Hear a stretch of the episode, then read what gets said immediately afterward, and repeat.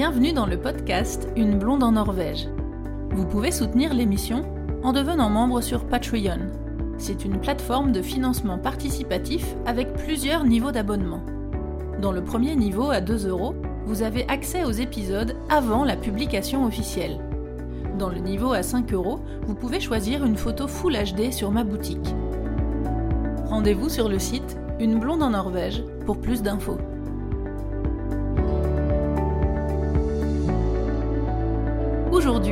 De nouveau dans le Grand Nord et on retrouve Delphine Garcin qui a déjà participé à ce podcast en nous parlant de sa vie au nord de la Norvège.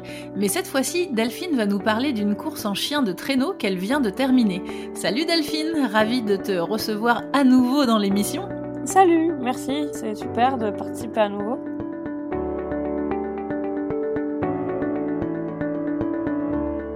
Alors tout d'abord, félicitations pour avoir euh, terminé cette course. Merci. Je trouvais intéressant de faire un épisode pour en parler parce que quand j'ai vu le post que tu as partagé sur les réseaux pour raconter euh, cette aventure, tu disais que ça s'était fait un peu sur un coup de tête et que euh, du coup tu avais dû faire face à pas mal de petits euh, challenges, que ce soit pour la préparation, la logistique et la course en soi.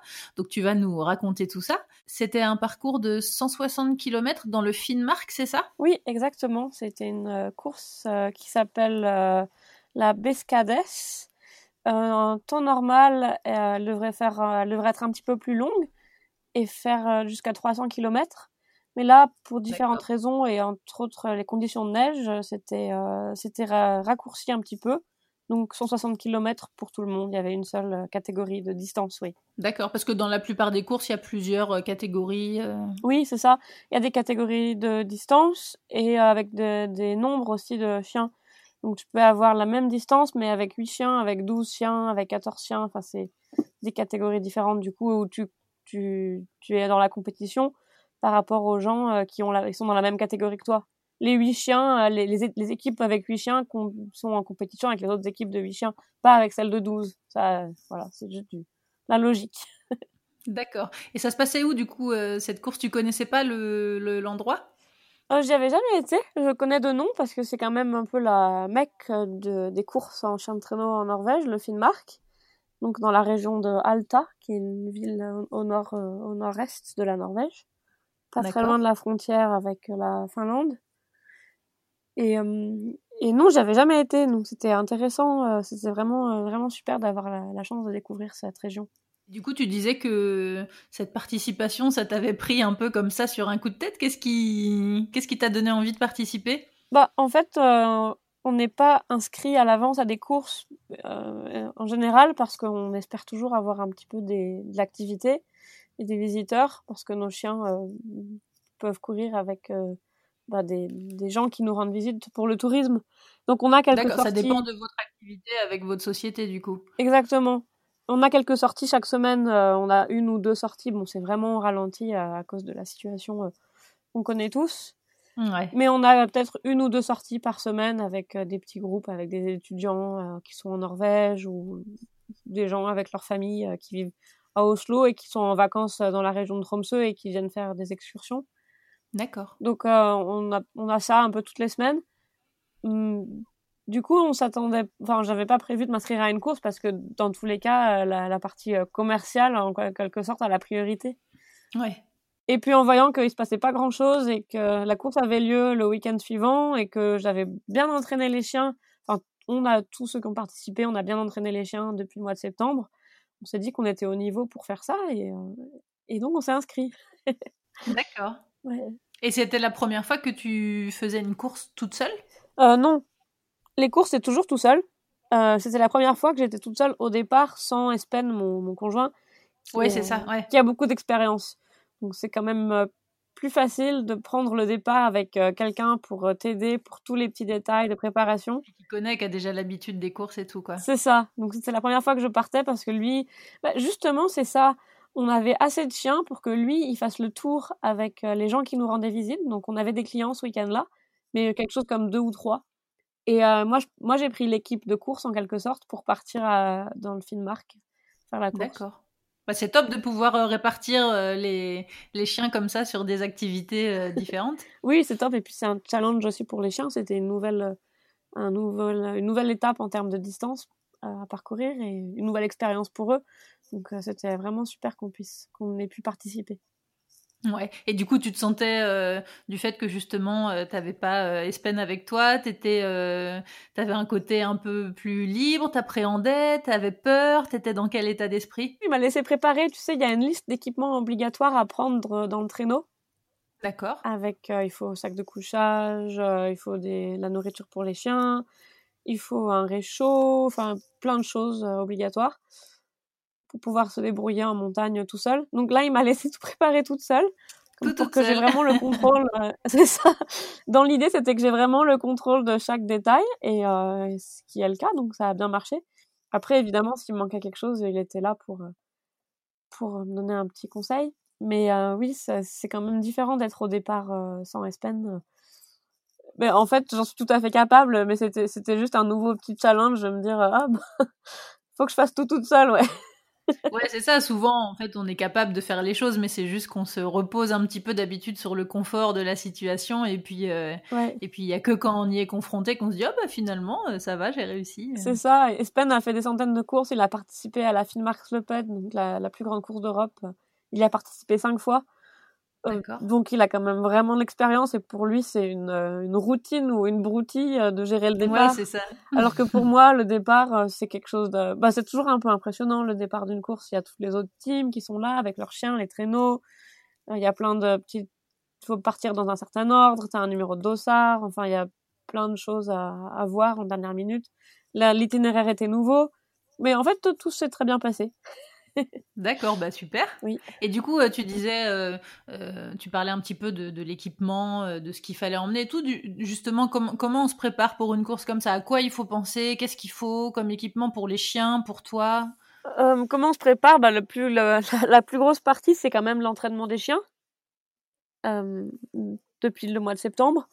Et en fait, selon les âges et les capacités des différents chiens, il y a une équipe qu'on a appelée en quelque sorte l'équipe de course dans laquelle on a mis euh, un effort supplémentaire pour leur faire parcourir plus de kilomètres et qu'ils soient mieux entraînés pour être à un certain niveau.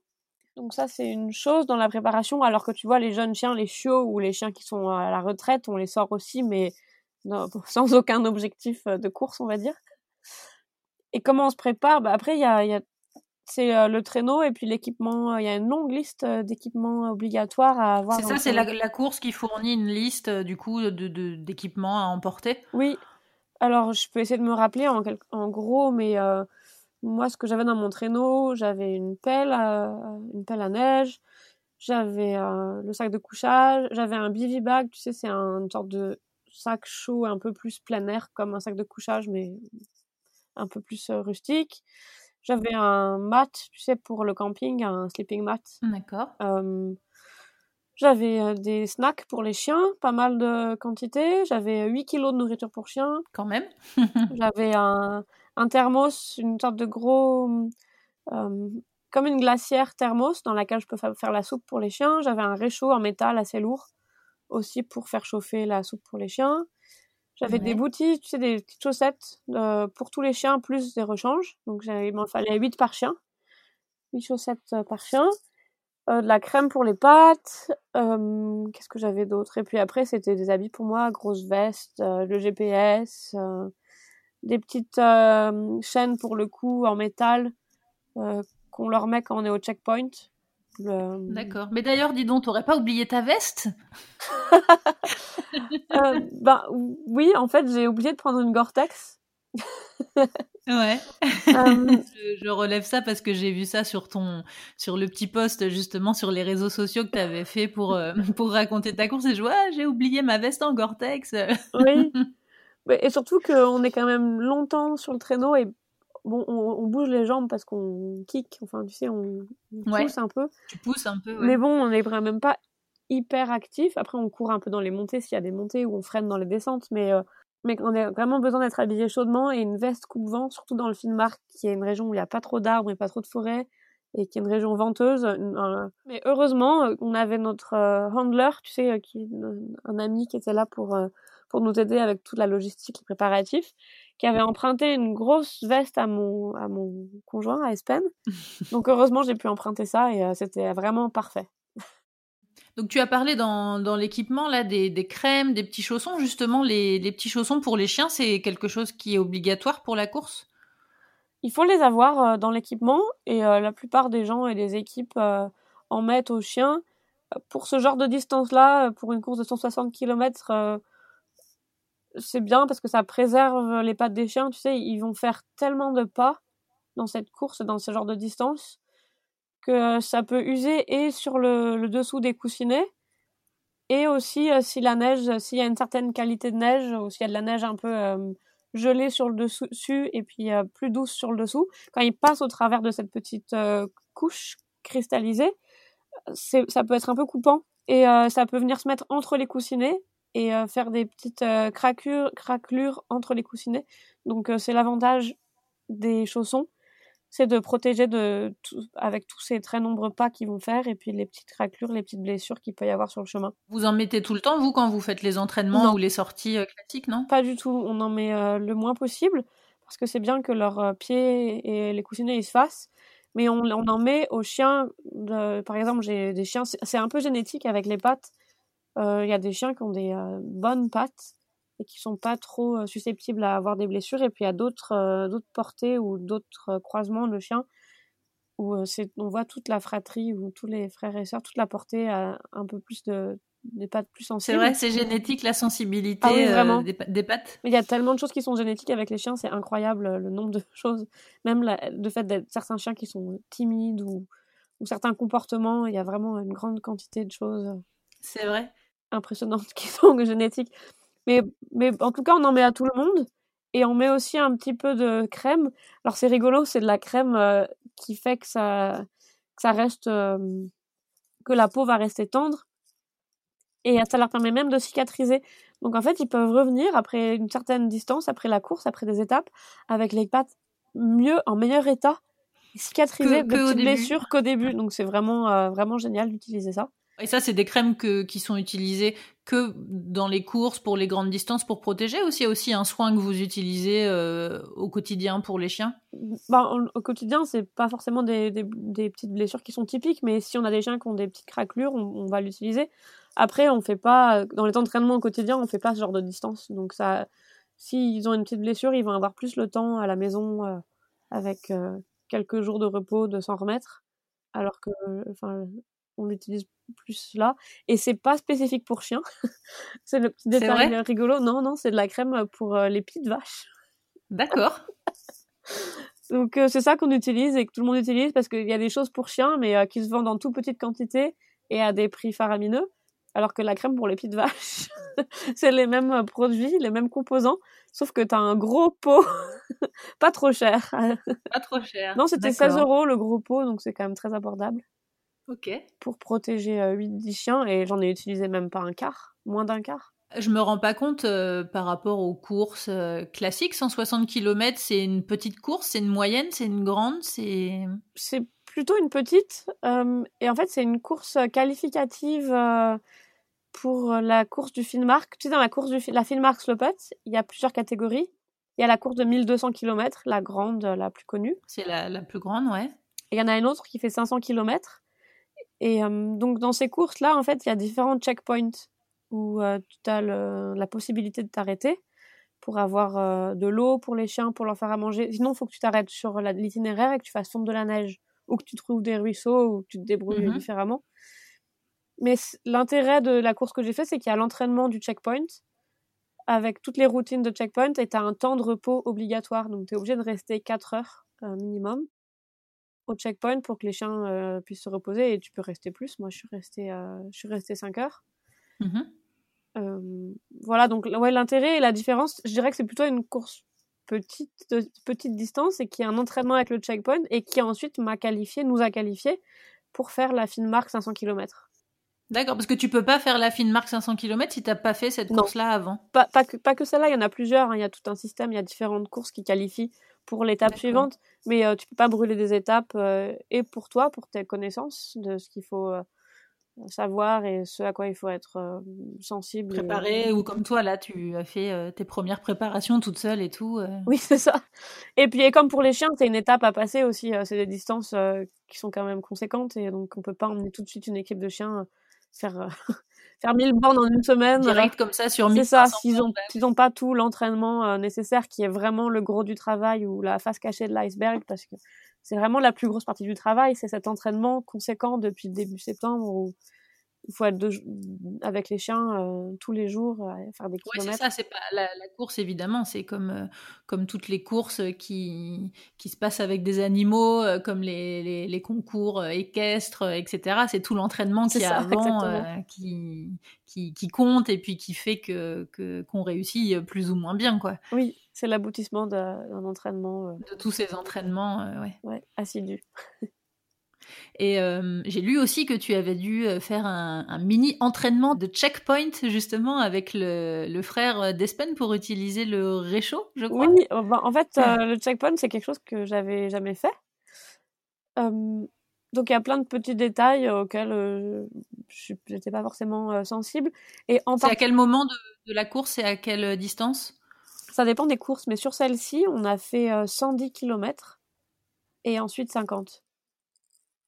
Donc, euh, mais ça dépend. Des fois, ça peut être au milieu ou, ou des fois, ça peut être plutôt moins long. C'était la première étape, là, était quand même vraiment longue avec les 110. Ouais, là c'est long, c'est presque à la fin, il y a plus de deux tiers. euh. Oui. Et en fait, euh, une des choses importantes, c'est que quand tu arrives, nous, on n'a que 8 chiens, mais sur les grandes courses, par exemple sur la Finnmarksløpet, tu as 14 chiens. Et donc, tu marches, quand tu marches le long de la ligne des chiens, tu essaies d'être efficace. Donc, si tu marches dans un sens, si tu marches de l'arrière du traîneau, de là où est positionné le musher, vers les chiens qui sont en tête, euh, par exemple, tu vas euh, donner des snacks à tous les chiens en montant, en montant vers les chiens de tête. Ensuite, quand tu redescends, t'enlèves les chaussons à tout le monde. Je dis un exemple. hein. Et euh, ensuite, tu prépares ton eau. Enfin, il y a un ordre pour faire les choses qui est l'ordre optimal, le, le plus efficace. Parce que si tu commences à donner des snacks, Pour, pour, euh, pour faire tout le plus vite possible. euh. c'est ça, être le plus efficace pour toi et pour les chiens. Et aussi avoir les mains, euh, euh, tu sais, quand tu as les mains dans l'air froid, Ouais. s'il fait moins 15, moins 20 et que tu as plein de choses à faire avec tes mains, enlever les chaussons, remettre les chaussons, euh, mettre les vestes, clipper des trucs, il faut avoir la dextérité. Donc il faut être efficace pour avoir les mains euh, protégées et à l'air euh, Le moins longtemps euh, possible quoi. le moins Ouais. longtemps possible. Et donc du coup ce petit entraînement de, de réchaud? Euh, oui, donc euh, c'était pour me montrer comment ça fonctionnait et euh, c'est tout simple, c'est avec euh, de l'alcool, euh, de l'alcool. euh, c'est en norvégien, en, en anglais c'est Rud Spirit, de l'alcool rouge Ok. Qu'on brûle et qui permet de faire bouillir très vite une grande quantité d'eau euh, pour faire la soupe des chiens. C'était principalement ça. Et puis aussi comment être efficace le long de la ligne pour pas marcher euh, 15 fois euh, et pour, euh, pour faire les choses dans le bon ordre. Qu'est-ce que tu avais sur cette liste? Alors sur ma liste de checkpoints, euh, j'avais donc euh, la première chose, mettre, euh, mettre l'encre. On a des encres sur le traîneau qui permettent de s'arrêter. Donc mettre, mettre, mettre l'encre arrière. Ensuite, euh, donner des snacks aux chiens et aller mettre l'encre à l'avant. Ouais. Comme ça, la ligne des chiens est stable, tu sais, on bouge pas latéralement. Euh, ensuite, une fois que je suis à l'avant, je reviens vers l'arrière et j'enlève les chaussons. Et en même temps, je, je remplace toutes les necklines. Donc les necklines, c'est les petites lignes qu'ils ont attachées entre le cou et la ligne principale, entre leur collier et la ligne principale. Et je les remplace par des petites lignes métalliques. Comme ça, ils peuvent pas les, les grignoter. Bon, il y a peu de chance, j'avoue qu'ils ont qu'une envie, c'est de manger et dormir. Et sécurité. Parce que sinon ils peuvent les, les, les mordiller et puis ça peut les abîmer après pour le reste de la course. Bah, surtout, ils peuvent se détacher s'ils la mordillent. D'accord. Et euh, donc, quand t'as, euh, je sais pas, mais 200, 300 chiens regroupés au même endroit, t'as pas envie Ouais. d'avoir des chiens qui se baladent tout seuls. Ouais, tu m'étonnes. Donc, chacun est responsable de son équipe, donc on essaye de faire les choses bien. Ensuite, euh, j'ai été chercher de l'eau et de la paille. Euh, ensuite, euh, j'ai donc euh, fait bouillir l'eau pour préparer le- la soupe pour les chiens. Je leur ai donné la paille en même temps, donc ils peuvent s'allonger, se reposer, commencer à se relaxer. L'eau et la paille, c'est fourni par l'organisation de la course? Ça dépend. Dans ce cas-là, ça l'était pas. Donc, Ah bon? je suis venue avec mes bottes, ma botte de paille, ma botte de foin. C'est vrai? Oui, oui. Et après, il faut aussi nettoyer derrière soi parce que tu imagines tous les chiens, toutes les Ouais. équipes, une cinquantaine d'équipes euh, qui ont tous utilisé de la paille pour huit chiens, qui ont tous amené une ou deux bottes de paille. Ça, euh, ça dépend ce qu'on utilise, mais si, si tu utilises de la paille, justement, ça met du temps à, à disparaître dans la nature. Donc, Ouais. les- Donc faut l'enlever. faut euh, l'enlever, c'est ça. Donc, euh, tout ramasser avant de partir, quoi. c'est ça. Donc, le handler, la personne qui nous aide euh, pendant la course, est, euh, est euh, sommé de nettoyer la paille derrière nous. Donc euh, oui, donc après j'ai donné de la paille aux chiens, j'ai préparé la nourriture, la soupe, grâce euh, grâce au réchaud. J'ai nourri tout le monde. Euh, je leur ai mis des petites couvertures sur le, sur chaque chien et j'ai même des, des sortes de couvertures en laine un petit peu plus grandes comme des grands carrés que je mets par-dessus eux. Ça leur permet de rester au chaud et de se cacher dessous et ils sont super contents et ils bougent plus une fois qu'ils sont dessous. Ouais. Voilà, et ensuite, c'était, et ensuite si j'ai été efficace, euh, vu que j'ai 4 heures de repos obligatoire, il me reste un peu de temps pour moi, pour euh, manger quelque chose et avoir un petit peu de sommeil pour moi avant de repartir. D'accord. Là, t'as dormi, t'as pu dormir combien de temps? Alors, euh, donc la course, je suis partie à 10 heures du matin. À- j'ai fait un super départ grâce à l'ami qui a été venu m'aider. Euh, je suis arrivée, on est revenu des 100 km vers 19h, 19h, 19h30. Et je suis repartie vers 11h20 le soir. Euh, je t'avoue que j'ai pas réussi à dormir. Parce que le temps de faire tout ça, tout ce, dont- tout ce que je viens de te dire, ensuite j'ai été manger quelque chose, j'ai été mettre dans la voiture au chaud, Ouais. j'avais un gros sac de couchage. J'ai appelé Spen pour discuter un peu des chiens. J'avais des, des inquiétudes sur certains chiens pour euh, la deuxième partie, si ça allait aller, puis des petites choses. Et du coup, c'était sympa de. Il n'y a pas d'endroit de, de, de prévu euh, au chaud, à l'abri pour, euh, pour les participants? Non, euh, les participants, c'est ils se débrouillent. Donc souvent, tu as la voiture qui avec le handler qui te suit, qui est un petit peu aménagée. Donc des fois, ils ont ils ont comme un minivan avec une couchette ou quelque chose comme ça. Ceux qui sont bien organisés ou ceux qui ont du bon matos et qui s'y consacrent vraiment à 100%. Ouais. Et là, il y avait beaucoup d'équipes euh, vraiment euh, qui font que de la course, qui font euh, qui ont des chenilles et qui ont des chiens à titre privé, pas pour le tourisme comme nous, mais uniquement pour faire des courses. que pour les compétitions C'est ça, c'est des gens qui ont un travail en parallèle et qui font ça le soir, le week-end, pour qui c'est une passion. Et donc, ils ont des super équipements. Et, et là, il y avait vraiment, dans la région du Finnmark, c'est vraiment un peu le, la mecque pour ça. Qu'il y avait vraiment des gens avec des super traîneaux, des super véhicules, vraiment bien, bien équipés. Et donc, voilà, moi, je me suis reposée un petit peu dans la voiture. Et puis, après, il était temps de repartir euh, près des chiens et recommencer. Donc, il faut enlever les. dans la même chose en sens inverse, en quelque sorte. D'accord. Tu reprends ta liste et. euh, c'est ça, je reprends ma liste, mais ou même pas, parce que je sais ce que j'ai à faire, mais j'enlève les couvertures. Ils vont pas remanger un repas juste 4 heures après, mais je leur donne un petit snack. Euh, et puis, et puis, il faut que je remette des bottes avec de la crème à tout le monde, que j'enlève les, les necklines, les petites lignes pour le cou en métal. Et puis ensuite, je surveille le timing et il faut que je parte au temps. Il faut que je sois à l'heure au moment du départ pour pas prendre de retard. D'accord.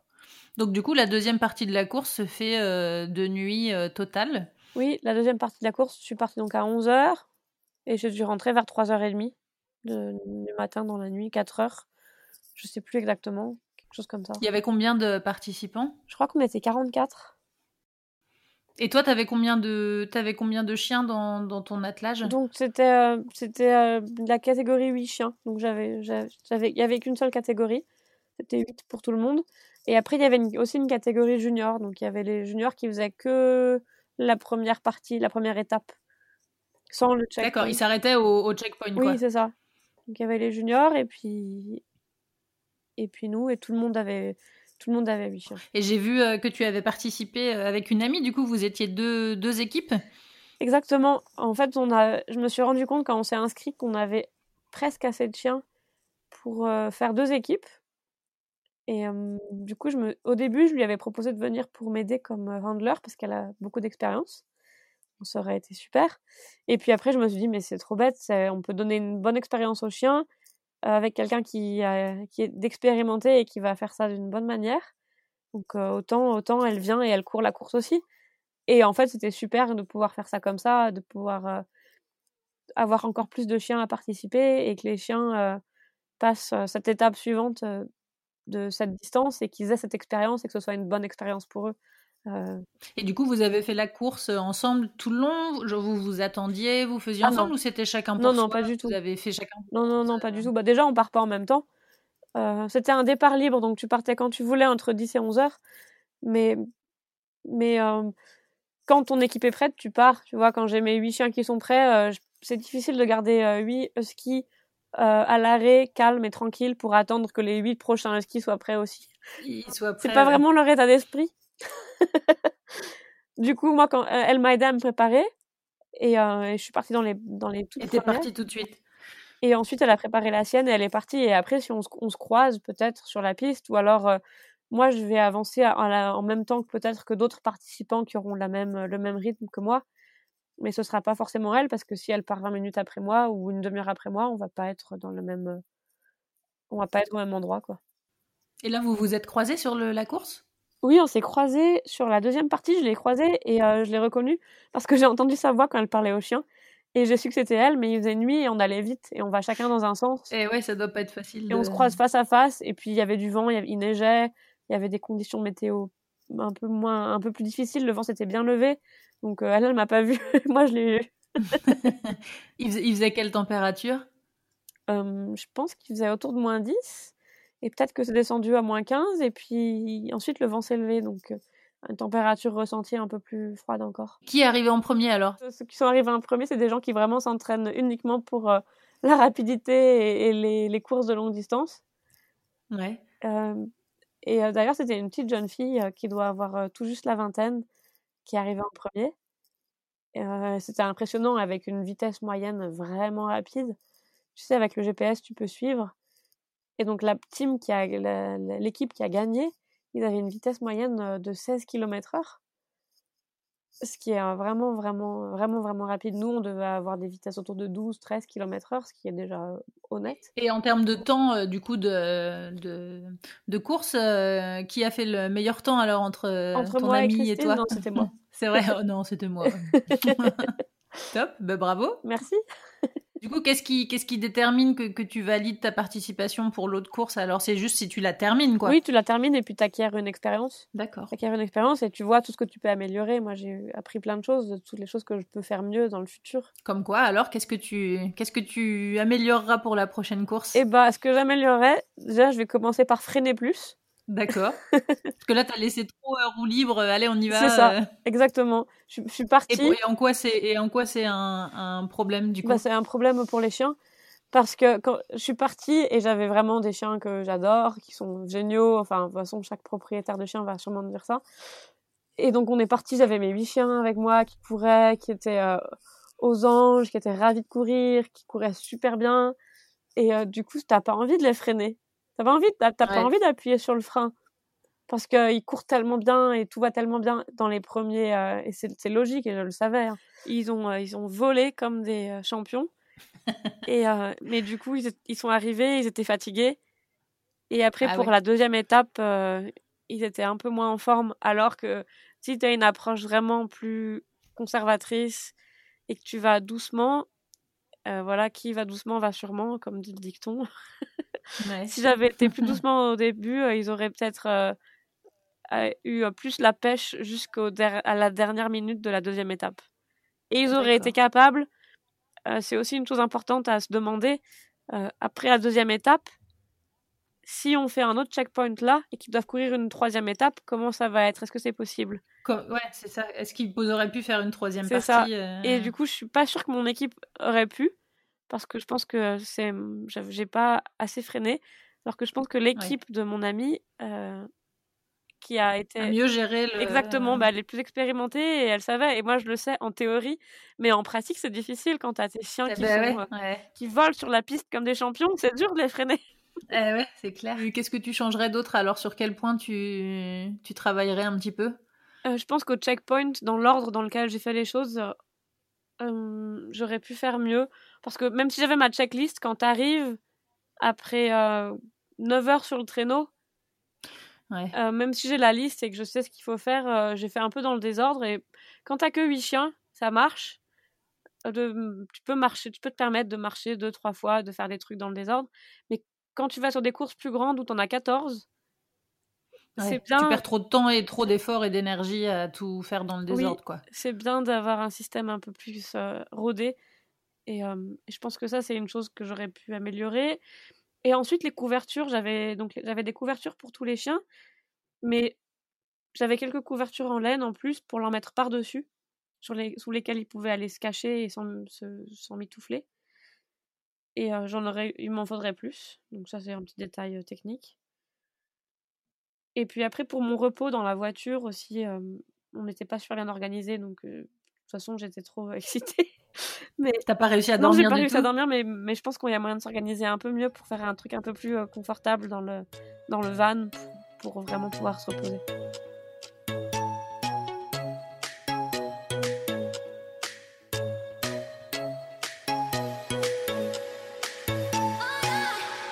Course en soi par rapport au parcours, euh, justement à la géolocalisation, au GPS et tout ça, c'était pas trop compliqué de trouver le chemin? Non, ben j'étais, euh, je suis partie en 6 ou 7e euh, parmi les différentes équipes.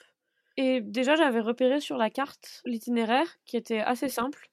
Et une fois qu'on y était, vu qu'il y a des chiens qui sont devant nous, les chiens, ils ont un sixième sens pour ça et ils suivent la piste des autres chiens. Donc au début, tu, tu suis un peu les, les autres, quoi. Bah, déjà, déjà c'était une piste forestière qui était relativement en ligne droite mmh sur le départ. Et puis ensuite, les chiens, ils ont un sixième sens. Et il y avait un endroit où on la quittait, cette piste forestière, pour aller un peu sur, euh, sur des lacs gelés et euh, dans des collines et des choses comme ça. C'est pas trop compliqué. Déjà, j'ai le GPS si j'ai un doute. Et puis avec les, le chien de tête que j'avais, Puce, il est, il est fantastique euh, pour suivre les traces. C'est un bon guide. Il est fantastique. Même moi, si je, même, même si la trace était cachée sous la neige soufflée, et il la trouve et, euh, et il se pose aucune question et il a, il a tout le temps raison. C'est euh, vrai. je lui fais confiance, vraiment les yeux fermés. Bon, je vérifie quand même, mais je lui fais vraiment confiance, donc c'était euh, c'était super. Il n'y avait pas trop de, de dénivelé, de, d'endroits vraiment où c'était compliqué, de grosses côtes. Non, c'était relativement. Bah, le film Marc, c'est un grand plateau. Donc c'était relativement peu de dénivelé. Je repense aux, aux, 9 premières heures de, course là pour la première partie. Oui. Du coup, il n'y a vraiment pas de pause pendant ces 9 heures. Il euh, n'y a, a, que au checkpoint que tu t'arrêtes ou tu fais des pauses quand même Si, si, si, je fais des pauses. Donc je fais des pauses toutes les 2 heures, toutes les 1 heure et demie, 2 heures pour donner des snacks aux chiens, pour donner quelque chose à manger. Qu'est-ce qu'ils mangent alors? Alors j'avais emmené euh, un peu de plusieurs choses au choix. il, y avait un, il y avait un menu, euh, il y avait deux trois menus différents. C'est ça. Donc il y avait, euh, j'avais du gras d'élan, ils adorent. ouais. C'est comme un Mars ou un Snickers pour nous. Ensuite j'avais des petits abats de viande gelée en petits morceaux, donc c'est pareil, ils adorent. C'est vraiment un petit, petit c'est des petits bonbons. Des petits bonbons pour eux. Et puis j'avais des croquettes aussi, parce que les croquettes, ça marche toujours. Des croquettes par terre, euh, au sol. Et toi, tu prends quoi comme snack? Et alors pour moi, j'avais plein de choses aussi. Mais euh, encore. plusieurs menus aussi? Encore grâce à mon ami, on avait acheté, euh, acheté un gros sac de bonbons. Ouais. Donc j'avais une des nombreuses poches de ma grande veste pleine de poches qui était remplie de bonbons. T'en mangeais pendant la course? Oui, c'était parfait. Et puis non, j'avais emmené, euh, tu sais, on a ces, ces repas d'expédition là qui sont faits à Tromsø. Ça s'appelle dans les sachets euh, déshydratés là? Oui. Les Realtur. Les dry tech, les Realturmat. Donc j'avais ça, j'avais pris la, j'avais pris la soupe de Rennes, c'était parfait. D'accord. Donc moi j'avais de la soupe de Rennes. Donc c'était euh, Rennes pour toi et, et, Élan pour les chiens. Oui. Rennes et bon. Donc c'était c'était du, du manger local. Oui. Est-ce que les, est-ce que les chiens sont, sont tous restés dans le même ordre euh, pendant, pendant la course? À peu de choses près, oui. Pendant la première étape, euh, oui, ils n'ont pas bougé. Et pendant la deuxième étape, j'avais un de mes chiens de tête que je voyais commencer à fatiguer. Et donc j'ai pas voulu insister et le laisser euh, en tête si c'était moins, moins fun pour lui. Donc j'ai essayé. J'ai plein d'autres chiens qui peuvent aller en tête en fait. Donc j'ai essayé quelqu'un d'autre. J'ai essayé Stripa, mais Stripa avait pas envie non plus de courir en tête avec euh, Kvitnos. Donc en fin de compte, j'ai mis Mouska. Et euh, parfait, c'était vraiment parfait. Elles, étaient super toutes les deux. Donc c'est elles qui ont. D'accord. C'est Mouska et Mouska et Kvitnos qui ont traversé euh, la, ligne d'arrivée. Et du coup, les chiens, ils sont arrivés, euh, ils étaient en pleine forme, ils étaient fatigués. Ils, ils étaient contents euh, de retrouver euh, la remorque avec les cages et la paille et de pouvoir sauter dedans et aller faire une bonne sieste. ouais. J'avais préparé des snacks pour eux à l'arrivée et de l'eau, mais ils n'étaient pas très intéressés ni pour boire ni pour manger. C'était plutôt. ils étaient plus fatigués. Aller faire la sieste, aller dormir. ah ouais. Et toi, alors, t'étais euh, dans quel état d'esprit T'étais évidemment euh, contente d'avoir fini, mais t'as eu froid, t'étais fatiguée, t'avais faim, t'étais comment? Je t'avoue que le froid et la faim, c'est des trucs auxquels je pense pas trop. Si le froid, vraiment, si j'ai froid aux pieds ou aux mains, bon, ça va être ennuyeux, mais aux pieds, je peux toujours pousser euh, le traîneau. Et, et ça réchauffe. Et ça réchauffe. Donc, j'y pense pas trop. Et la faim non plus, c'est pas quelque chose je suis pas facilement affamée, donc euh, si je mange des bonbons un peu tout le long, c'est ce que j'allais, c'est ce que j'allais dire. Tu te réchauffais les mains en mangeant des bonbons. je pense, je t'avoue que je pense plutôt aux chiens tout le temps et, euh, et je les regarde, et je analyse. T'étais pas genre exténuée euh, parce que tu disais que t'avais pas réussi à dormir, donc c'était quand même une grosse. une grosse oui, journée. Non, quoi. Mais vraiment, je, regarde les chiens, je pense aux chiens, je regarde la manière dont ils courent, je regarde l'itinéraire. voilà, je me suis mis de la musique, donc j'avais des écouteurs avec, avec des playlists. C'est vrai? T'écoutais quoi alors? J'ai écouté pas mal de Bob Dylan. Ouais. Ça allait bien avec le paysage? Ça allait très bien. J'ai déjà écouté un best-of de Bob Dylan deux fois. C'est vrai? Bah, En 9 heures, t'as le temps. Hein. Ouais, tu m'étonnes.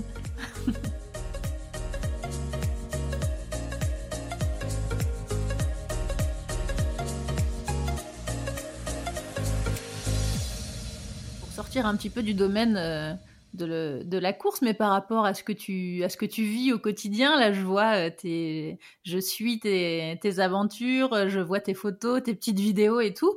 Euh, tu as vu euh, pas mal de d'orques dernièrement. Oui, oui, oui, en effet, on habite donc dans une, région un peu centrale, pas très loin des fjords, où on a la chance d'avoir à quelques heures de route cette, cette zone là où il y a tous les ans il y a la migration du hareng. Ouais. Et le hareng étant suivi par plein de grands cétacés, donc les baleines à bosse et les orques. D'accord. Donc oui, on est parti une semaine avec, avec des spens et puis des amis pour, pour les voir et, et plonger avec eux. Alors, est-ce que cette année, elles étaient au même endroit? Est-ce qu'elles étaient vers au large de Cherveuil? Oui, alors en fait, c'est la question, c'est la grande question tous les ans. Où est-ce que la migration va être? C'est ça Parce que le hareng a une... Parce qu'elles suivent les bancs de hareng, en fait. Oui, mais les bancs, c'est des bancs gigantesques. C'est une biomasse énorme. C'est le fond du fjord qui est tapissé, tapissé d'une épaisseur énorme euh, de poissons. Et euh, qui est cette masse-là qui va permettre de nourrir tous les cétacés qui viennent euh, à leur rencontre. Et, et, ils ont une espérance de vie, en général, une, génération de harengs de 7-8 ans. Et donc là, on arrive à la fin d'une euh, d'une génération. Et souvent la génération qui arrive derrière elle peut changer un petit peu de route migratoire ou un petit peu ou même beaucoup. Donc c'est toujours la question là qu'est-ce qui va se passer l'année suivante? Est-ce qu'ils vont au même endroit ou est-ce qu'ils vont se décaler à l'est ou à l'ouest? On on peut pas le on peut pas le prédire. D'accord. Donc c'est très intéressant et fascinant et c'est un des une des choses, un des miracles de la nature en quelque sorte. Et du coup, cette année, elles étaient encore au même endroit? Oui, oui, il y en avait encore, mais en, effet, il y avait moins de harengs parce qu'on voit qu'il y a une génération qui arrive. Euh, que c'est la fin d'un cycle, quoi. Et donc là, c'était, il y avait des, baleines à bosse et des orques ou que l'un ou l'autre? Oui, il y avait les deux. Il y avait des baleines à bosse et des orques euh, dans cette région-là, ouais. Et euh, donc on a pu aller en mer. Est-ce que tu as pu plonger un petit peu? Oui, j'ai pu plonger. C'était génial. en plus, moi, j'ai vraiment rarement l'occasion parce que. Bah oui, c'est pour ça. Dans le dernier épisode, tu me disais que tu n'avais jamais le temps de le faire pour toi. Oui, oui, bah, en général, euh, je peux pas parce que je suis en charge, euh, je suis responsable du bateau. Donc je reste à piloter le bateau. Et puis là, cette année, vu qu'on était vraiment un petit groupe d'amis très restreint et avec Espen et, euh, et, des gens qui sont des amis plus que des clients, à un moment, mais j'avais pas prévu d'y aller du tout. Mais à un moment, il y avait une interaction qui était géniale avec plusieurs baleines à bosse très très calmes et, et, et un de nos amis qui était dans l'eau avec elle et qui est resté peut-être une demi-heure dans l'eau à côté d'elle, à les regarder et, et à interagir euh, vraiment doucement avec elle. Et puis à un moment, il a... moi j'étais à l'écart avec le bateau, euh, le bateau à l'arrêt, à la dérive, à quelques centaines de mètres. Puis à un moment, il est venu vers le bateau, il a nagé jusqu'au bateau, il a dit Delphine, c'est trop bien. tu peux pas louper ça. Il faut que tu viennes. Viens, on échange. Donc, euh, et en plus, je sais qu'il c'est un bon marin. Donc, il m'a dit, viens, on échange, je monte à bord, je, je, je te donne ma combi et t'y vas. et euh, moi, la, la, la, mer était d'huile, il n'y avait pas de vent, les baleines étaient là, euh, il y avait moyen d'interagir avec elles, elles, elles étaient, euh, elles étaient dans cet état d'esprit ou dans cette, ouais, dans cette dynamique. Donc, ouais. donc, on a fait ça. Il est monté et j'ai mis sa combi toute mouillée. Sympa. Lui, il s'est changé. Il s'est mis aux commandes du bateau. Et de toute façon, on était à la dérive, donc moi, je suis partie à la nage avec les palmes. Et je suis arrivée près de la baleine, enfin près de petits groupes de baleines, il y en avait trois ou quatre. Donc je suis arrivée par le côté et la première chose que j'ai vue, parce que l'eau est noire, l'eau est très sombre. Ouais. La première chose que j'ai vue, c'était euh, la, la, la, pectorale, la nageoire pectorale, euh, qui est blanche. Donc il y avait cette grande euh, bande blanche, cette grande chose blanche verticale que je voyais, qui était au repos, donc qui était verticale en face de moi. Et dès que je l'ai commencé à la distinguer dans l'eau, je me suis arrêtée pour, euh, pour, pas, pour pas avoir des mouvements brusques et effrayer les animaux. Et puis de là, tout doucement, j'ai avancé un tout petit peu, mais tout doucement, tout doucement, jusqu'à la voir en entier. Donc j'étais encore à peut-être 5-6 mètres, je sais pas, quelque chose comme ça. Et je me suis positionnée de manière parallèle sur le côté. Et un petit peu en arrière, euh, parallèle. Et j'ai plus bougé. Et je regardais, et elle me regardait. On était toutes les deux comme ça, en train de se regarder. C'est beau. côte à côte. La chance. Et, euh, et oh, c'était, euh, c'était génial. J'étais dans un autre monde, j'étais dans une ah ouais, bulle. fou.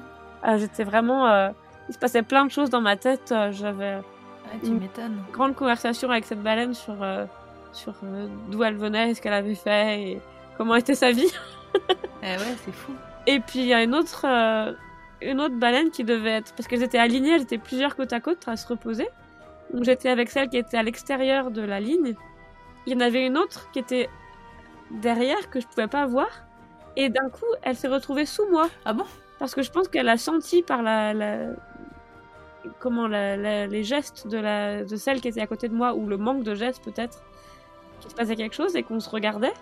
Elle est venue vérifier? Et donc elle a dit, ah ben, elle s'est dit, bah, peut-être je vais aller voir qu'est-ce qui se passe. Donc sous 10 mètres sous moi, il y a une baleine qui Oh. est passée tout doucement et qui me regardait, qui passait dessous. Et elle a juste fait un petit, un petit tour, un petit, un petit loop pour me regarder par dessous. Un petit check Et puis elle est revenue se mettre à, à sa place et elle était là comme ça, tranquille, et on se regardait. Et, euh, Oh, C'est dingue. et puis Espen est arrivé. Il est arrivé par ma droite, je l'ai pas vu venir parce que j'étais complètement focalisée sur les baleines. et donc on était tous les deux, euh, et puis à un moment je l'ai vu parce qu'il était, il était à 20 cm de moi. et donc on était tous les deux côte à côte en train de les regarder, et, et ah, c'était comme dans un rêve. Ah ouais, je me doute, ça devait être magique. Vraiment, vraiment magique. Et puis je suis rentrée euh, au bateau un peu plus tard, et. oh, tu sais, quand t'as cette grande euh, profondeur euh, étendue noire sous toi, parce que l'eau est noire. Ouais. Et ça va sans, ça s'étend euh, sans fin comme ça, et les baleines elles disparaissent dans, dans cette étendue noire. Et puis il faut être tellement près d'elles à cause de la luminosité et de l'eau pour les voir. Pour pouvoir les voir, ouais. C'est un autre univers. C'est vraiment Ah ouais, je me pas dans le même monde.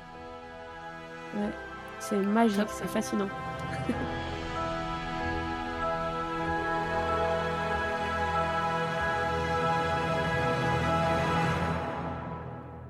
En ce moment, par rapport au soleil, alors vous, vous voyez les, les journées rallongées un petit peu ça...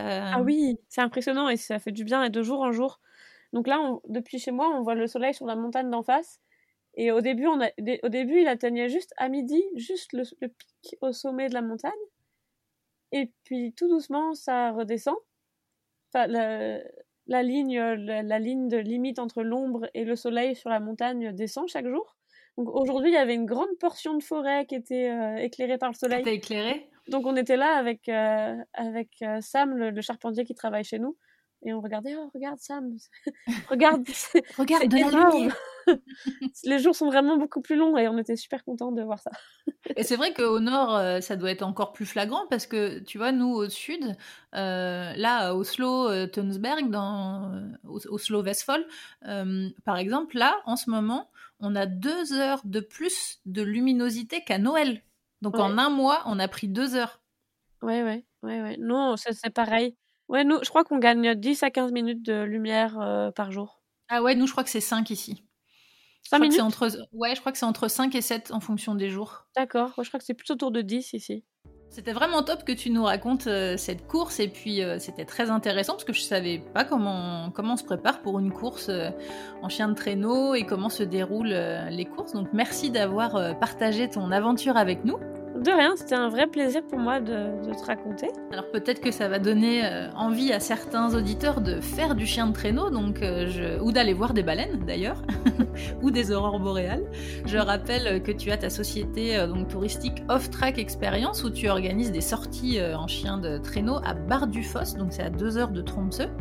Je mettrai le lien dans les infos du podcast. Et si vous voulez en savoir plus sur la vie au nord de la Norvège, vous pouvez aller écouter l'épisode numéro 9. Merci encore Delphine. Salut Salut, merci Retrouvez les épisodes sur toutes les applications de podcast et en format vidéo sur YouTube.